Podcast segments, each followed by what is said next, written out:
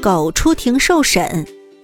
传说皇帝的一只绵羊在某城丢失了，人们四处寻找，从东到西，自南至北，搜寻遍了每个角落，然而连一点影踪也没有发现。无奈把老虎、猎狗和狗列为嫌疑犯，加以控诉和逮捕。在法庭上，指控老虎偷羊的证据无力，控告猎狗的根据不足。起诉只提到他们是凶狠的、爱吃动物的野兽，没有事实根据来判断他们有什么罪行，于是就宣告无罪释放。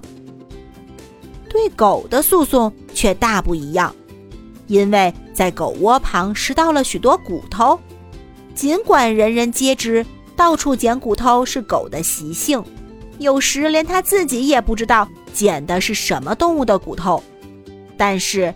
这些骨头被带到法庭作为罪证，法庭就根据这些证据判决了狗的徒刑。虽然判的不公，但是狗却也无法否认那些骨头是从它的窝旁找来的。